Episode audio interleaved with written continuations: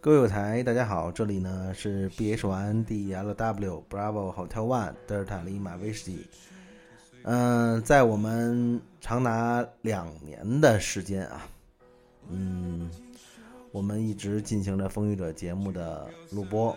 我们呢，其实在这个节目的录音过程当中呢，其实真的是特别希望有更多的友台能够参与到我们的节目当中，跟老袁呢互动。我们能够做一个实时的这么一个，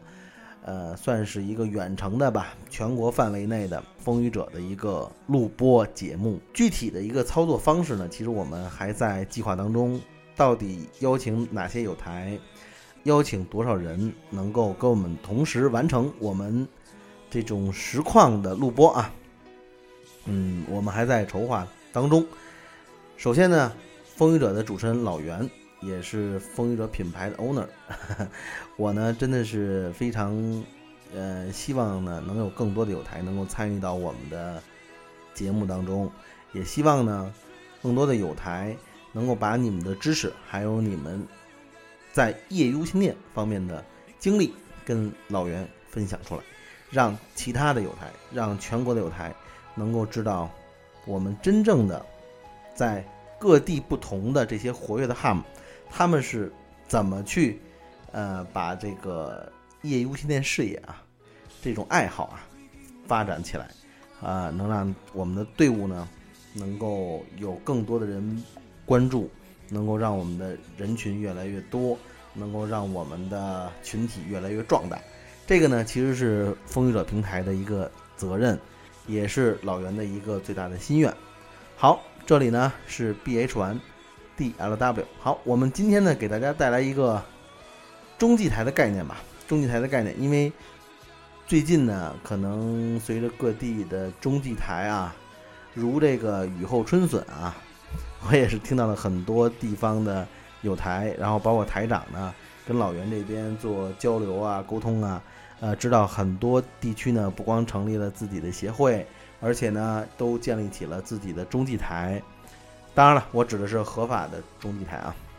老袁呢，代表平台，代表平台的所有的工作人员，向我们现在刚刚成立的各地方的协会，还有我们新加入的 HAM，还有相关的这些热爱无线电的这些人吧，呃，给予你们最高的一个祝福。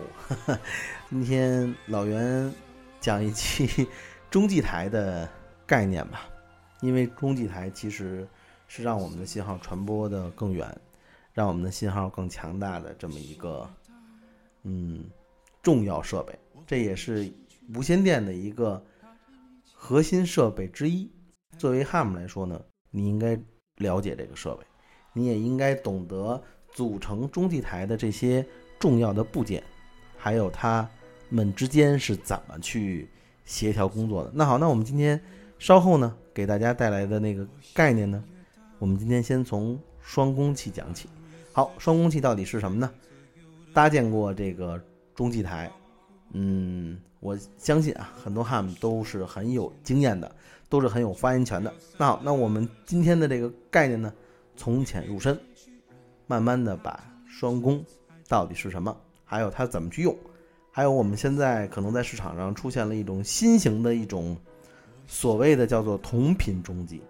那同频中继来说，其实在很多人的概念里来说，都是觉得是一个很新鲜的东西。那好，那我们也稍后在节目当中给大家解读一下。我们先休息一分钟，马上回来。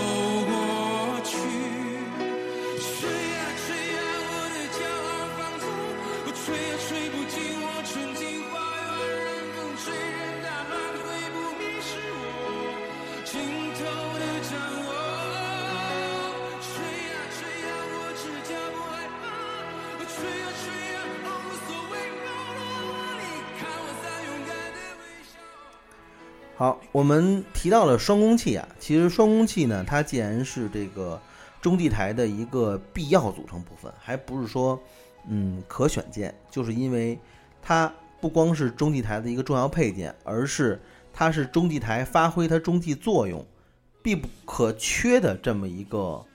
呃，算是辅助配件。除了中继台本身啊，它是需要，当然了，大家都知道中继台的搭建都有可能是由两个车台啊搭建起来的。但是无论你是买这种原装的中继台，还是买这种组合的啊这种中继台，但是你都无法舍弃的一个中间的一个重要设备，那就是双工器。双工器呢，其作用呢，其实是将发射的这个信号和接收的讯号相隔离。嗯，这点来说的话，大大家都知道为什么，哎，这个为什么要把信号相隔离呢？大家都知道我们的这种中继台的这个操作啊，都是叫做一频操作。所谓的一频操作，大家都可以看到啊，我们呃手台里面有哑音，对吧？无论你是用数字哑音还是用模拟哑音，对吧？还是说我们现在纯的数字时代，呃，我们用的这个彩色码啊，这个我们今天先不谈这个概念，我们就先说传统的模拟通讯，它这里面它是怎么去跟中继台去互动的？大家提到了雅音，雅音的话，它呢其实呃不光是跟中继台通讯，为了能够打开中继台信号，算是一把钥匙吧。而且呢，雅音呢，它呢其实在我们直发的时候也是可以起到一定的加密作用。那好，那我们既然说到了中继台，中继台呢，它是想让什么呢？它是想让我们的发射信号跟接收信号能够相隔离。中继中继嘛，我们现在的中继台的发射的原理都是一频操作，所以一频操作就是我们平时可以知道，在我们的手台设置的过程当中呢，呃，我们一般呢发射。是一个频率，接收呢是一个频率，呃，这就是我们经常提到的一个上下差的一个概念。还有呢，有的中继台呢是一定要用发射哑音的，这个其实也是我们经常用到的一个呃设置中继台的功能之一。当我们的手台设定的这个发射哑音和中继台的接收哑音相匹配的时候，当你的手台发射信号。你就可以，就像你拿了一把正确的钥匙一样，你就可以让中继台帮你去，呃，把你的小信号耦合进来之后，然后并且呢推送到呃中继台的天馈系统，然后进行放大处理。这个呢其实就是中继台的一个作用。那好，那我们既然提到了这个双工器，双工器刚才我们提到的一个概念，它也是将发射和接收讯号相隔离。保证接收和发射都能同时正常工作，这点来说的话，大家一定要清楚的一个概念就是同时正常工作，其实就是什么呢？它在接收的同时，其实也在发射。那好，那这个就是双工器能够保证的一个最基本的，它所能够带给中继台的一种功能性的作用。它呢是由两组不同的频率的带阻滤波器组成。避免呢本机发射信号传输到接收机。既然它是一频操作，那肯定发射跟接收，刚才我们提到的概念是不同的。那既然是不同的话，它发射和接收又是在同时进行，双工器起到的作用呢，就是避免本机发射信号传输到接收机。其实呢，在我们说双工器来说，它呢简称来说应该是叫做。天线的共用器，那它既然是共用器的话，那刚才提到的一个就是它的一个通联的概念，其实就是将微弱的信号，也就是你的手台发射的信号，也有可能是你车台发射的信号，因为无论是手台也好，车台也好，嗯，中继台比你的手台跟车台具有绝对的优势的一点，那就是高度，高度优势永远是中继台的。一个绝对优势。那好，那既然双工器它在这当中，它起到的是什么是将微弱的信号接收，并且耦合进来，又将呢较大的发射的功率呢推到这个中继台的天馈系统上，然后进行发射。那好，那我们就可以看到啊，它始终在做的一个工作就是帮这小信号耦合进来。然后，并且呢，推送给我们的这个中继台，然后呢，并且呢，能够让中继台发射更大的功率。双工器呢，应该是我们中继台在处理信号的前端的这么一个非常重要的一个设备，并且呢，它要求的那就是两者各自完成，并且呢，接收和发射互不影响。呃，最近呢，其实呢，老袁呢也在嗯收到一些概念，就是说。呃，提到了某某公司呢，我们现在可能研制出来了一个叫做同频中继。同频中继来说的话，呃，这个概念在一开始的时候，其实，嗯，很早以前啊，我确实听过这个概念，但是确实是好像没有一个厂家或者说一个品牌能够把这个同频中继能够完善的非常好。呃，因为什么呢？因为同频中继其实作为老袁来说呢，嗯，呃，怎么说呢？其实我很质疑它的一个存在的必要性。呃，大家都知道，我们在平时使用手台的时候，呃，中继台呢一般都是这种一频操作，对吧？这种同频操作的必要性是否真正的需要？呃，或者说同频操作能够到底给我们带来多大的方便？呃，可能是在这个呃频率资源上会有一些节省以外。呃，在其他方面来说，其实我并没有感觉到同频中继能有什么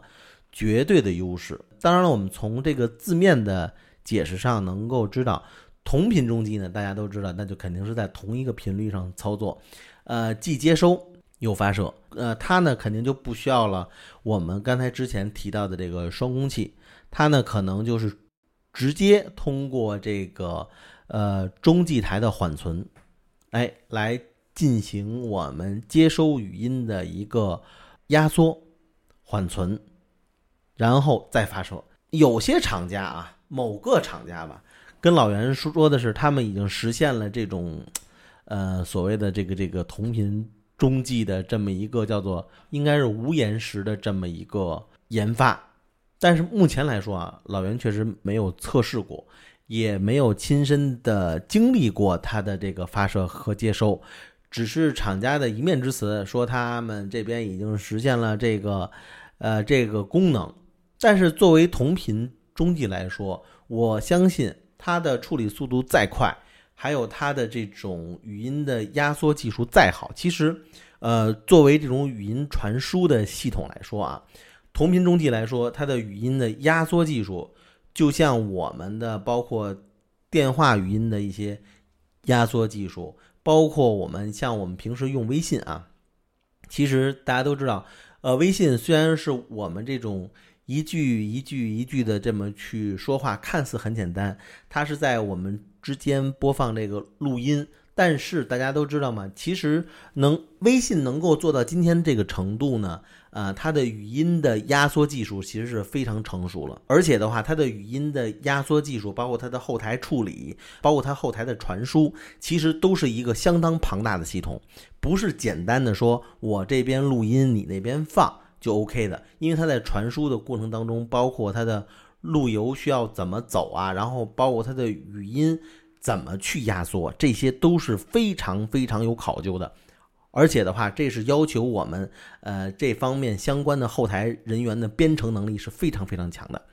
呃，当然了，今天扯这个扯的稍微有点远，是因为什么呢？是因为我们今天呃要给大家提到的一个概念呢，那也就是说的这个同频中继。同频中继来说呢，嗯，它号称呢就有点跟那个叫做。公网集群一样，大家都知道使过公网集群的，呃，使过中兴设备啊，包括天翼的啊这些产品的有台呢，大家都知道我们，呃，把两部手台真正放在桌面上的时候进行发射，呃，这个是有一个什么？是有一个延迟的。其实这就是什么？你的语音被发射到了，呃，通过就是这种。呃，就是这个运营商的网络，对吧？他们这个电话的系统的网络，然后发到了就是呃我们所谓的公网集群后台的服务器上，然后进行了语音的压缩，然后再进行语音的打包发送。说的很复杂，其实作为计算机来说呢，它肯定是瞬间能够完成老袁所说的这些东西。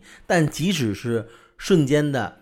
接收。压缩再传输再解压，OK，然后你收听到的时候的话，其实这个动作虽然对于计算机来说是瞬间完成，但是在我们嗯，实际去通联的时候，其实能够感觉到这个呢，它们之间的通联是有延迟的。那我们提到的这个同频中继呢，其实也是面临着同样的问题，它也是通过呃本身中继台的一个缓存技术，啊，其实是把你的语音呃瞬间的压缩，然后并且呢缓存到它的这个缓存器里边，然后再去。呃，传输，然后你那边再去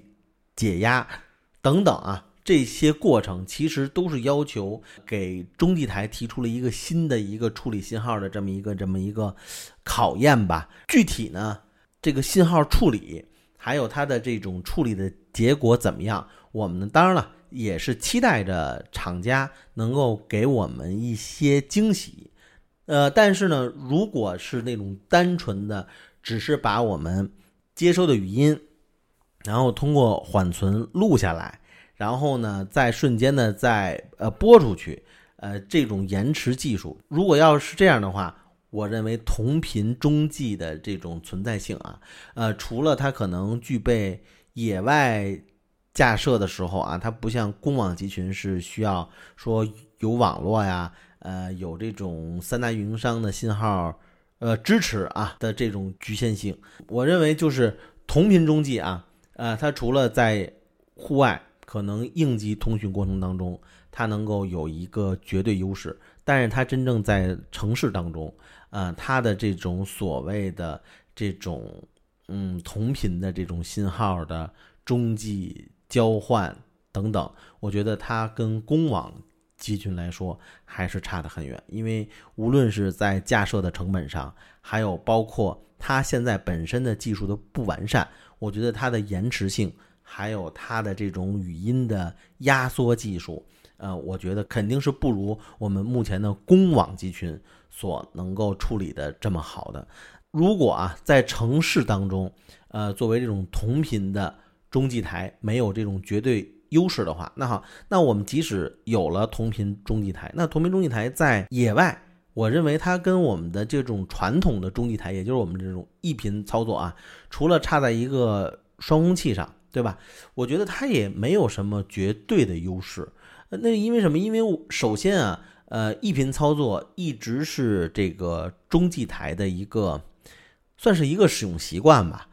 而且的话，包括使用者。包括这个行业的人已经习惯了这种操作方式，呃，并没有感觉到它有什么太大的不爽。但是如果同频中继台，它仅仅是解决了一个资源占用的这么一个问题，但是呢，实际上它可能还存在着语音的压缩技术不完善呀，还有包括它的传输有延时性的话，那我认为它其实作为。新兴产品跟我们之前的传统的老的中继台，也就是一频操作的中继台，并没有什么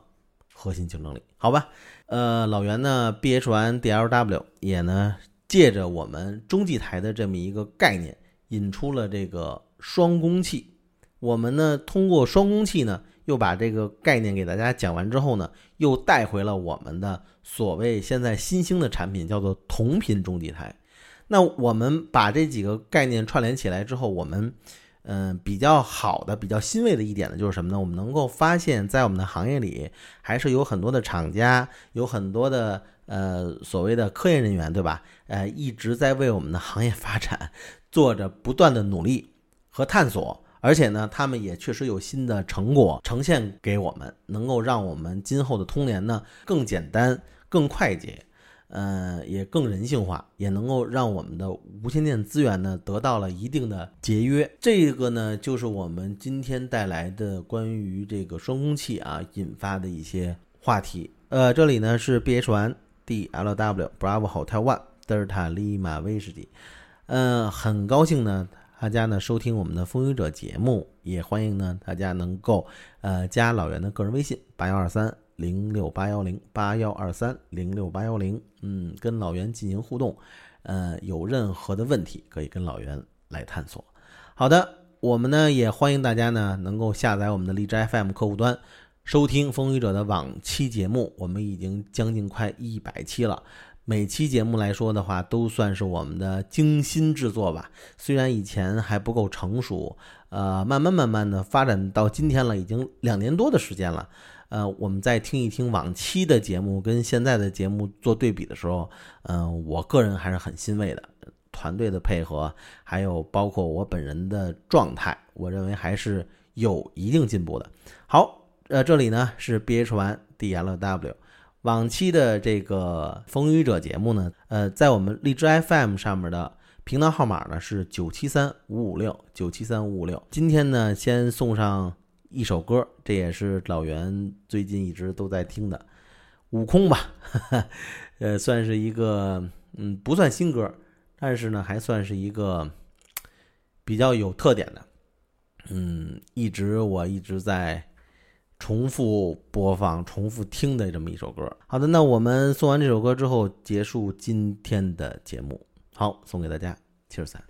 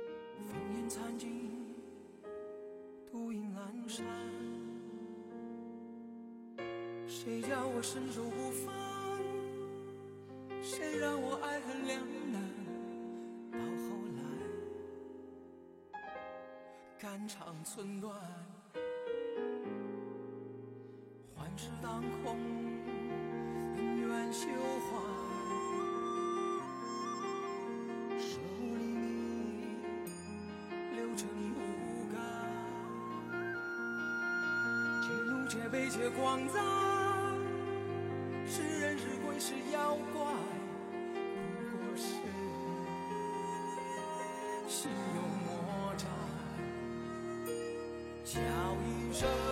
佛祖，回头望，归人为是生死关，上是真假界。三句不分明。